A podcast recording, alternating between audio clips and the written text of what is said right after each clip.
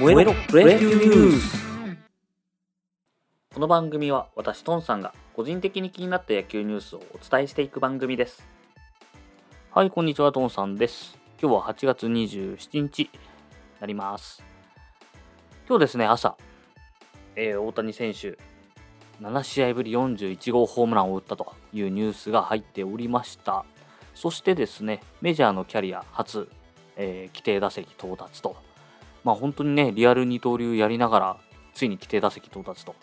ピッチャーの方は確かきついのかな、規定投球回数は。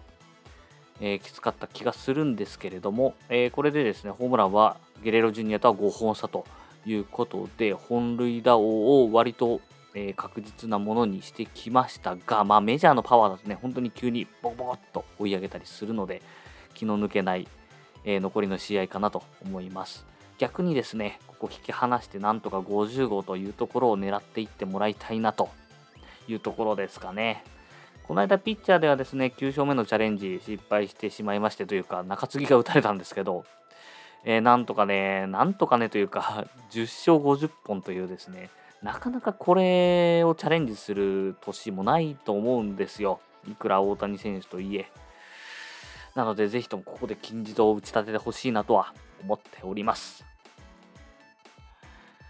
はい、では NPB の方なんですけれども、セ・リーグ、えー、昨日はですね、巨人・広島戦と阪神 DNA 戦の、えー、2試合が行われております。巨人はですね、えー、再度の首位奪取チャレンジということだったんですけれども、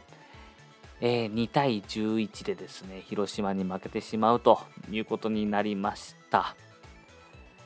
えー、かなりですね、ホームラン何本広島に打たれたんだろう。1、2、3、4、5本ですね。打たれてしまいまして、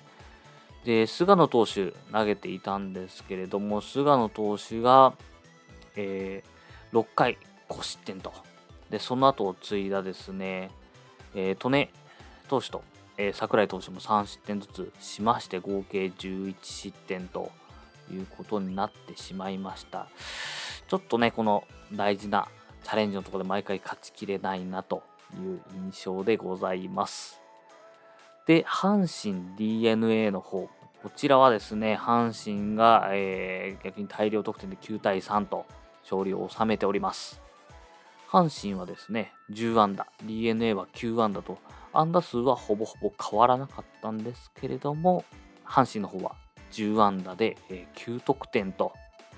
非常にですね、効率のいい得点を、えー、取っております。ちょっとですね、ファーボールが多かったかな、DNA。あ、でもそんなに変わらないか。えー、DNA が6個、えー、阪神が4個というところで、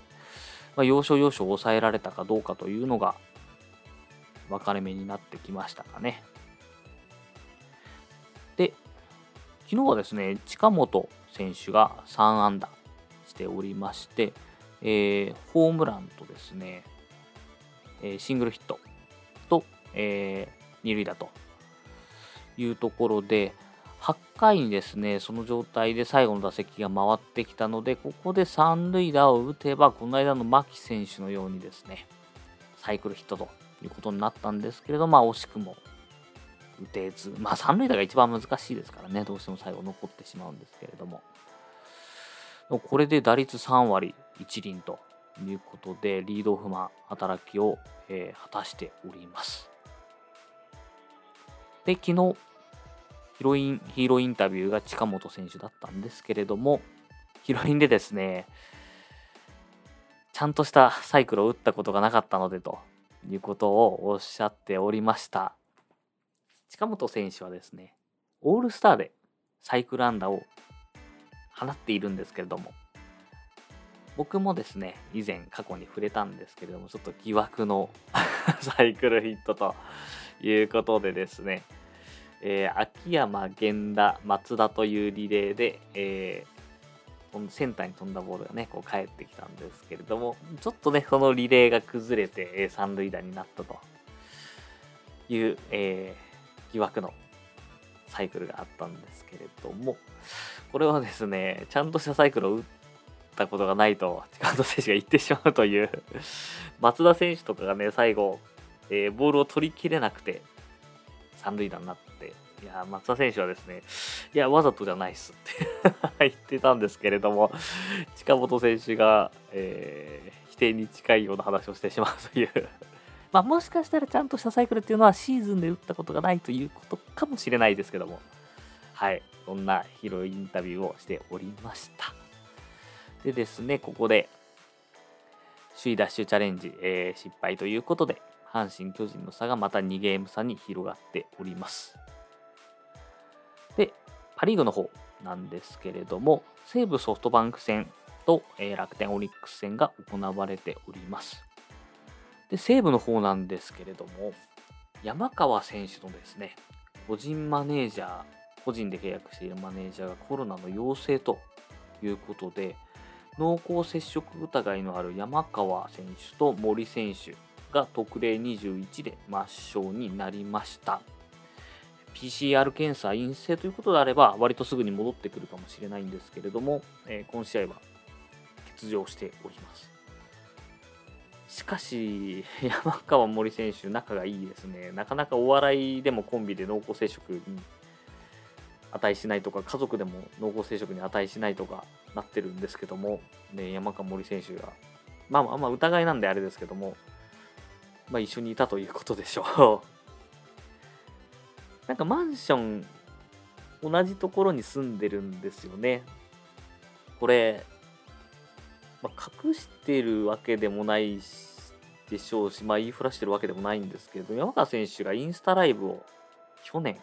やっておりまして、山川選手と森選手がですね、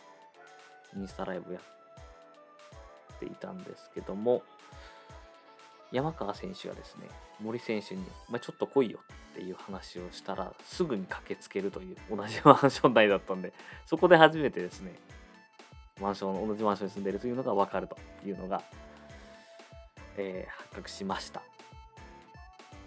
山川選手はですね、先に住んでいたところだったんですけど、後から森選手が同じマンションに住んできたということで、非常に仲がいい。まあ、球場に行くのもですね、山川選手の運転の助手席で森選手が乗っている、まあ、ダッシュボードに足上げて寝てたりとかいう話ありますけども、っていうぐらいの、えー、仲の良さなので、えー、濃厚接触疑いがあるということになりました。森選手が非常に痛いですね。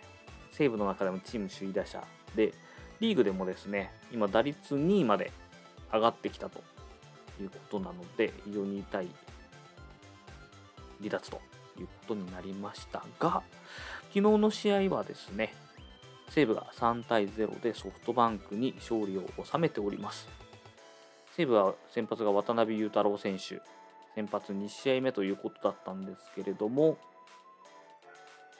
え、こちらは勝利で2連勝ということになりました。えー、5回を投げて失点0と。で、森選手のですね、代わりに入ったのが岡田選手だったんですけれども、岡田選手がえ1安打1打点とヒーローインタビューに立っておりました山川選手の代わりもですねブランドン選手が上がってきまして早速ファーストに入っていたんですけれどもこちらは3打数1安打とこちらも打っておりましたね。ファーストウーネンティン選手が入るのかなと思ってたんですけれどもブランドン選手が上がってきました。でもう1試合が楽天オリックス戦ですね。こちら点差的には7対6といい試合をしていたんですけれど、まあ、ちょっとピッチャーがですね、崩れましたからね、お互い2桁安打です。オリックス14安打、楽天10安打。まあ、それで10安打のほど楽天が7得点で勝ってるんですね。オリックスはホームランも3本出ていたんですけれども、えー、打線がです、ホームラン構成にちょっとなってしまったのかな。対する楽天はホームラン1本だけですけれども、7得点となっております。オリックスの方はですね、吉田正尚選手と杉本選手と、えー、ジョーンズ選手が打っていたんですけれども、これで杉本選手は21号ということで、本塁打は2位タイと。1位が柳田選手は23本。で、2位が杉本選手とロッテのマーティン選手で21本で並んでおります。で、その下にですね、吉田正尚選手、こちらもレアード選手、ロッテのレアード選手と19本で並んでいたんですけれども、こちらを抜いて単独4位ということになりました。ま、この辺にね、チームとして名前を連ねていくと非常に強いですよね。はい。えー、では、えー、あ、でですね、オリックス楽天、こちらは、えー、差が2ゲーム差に縮まっております。楽天勝ちましたので、首位攻防戦で2ゲーム差に縮まったということになっております。はい、それではですね、今日のプロ野球ニュースはここまでにしたいと思います。お相手はトンさんでした。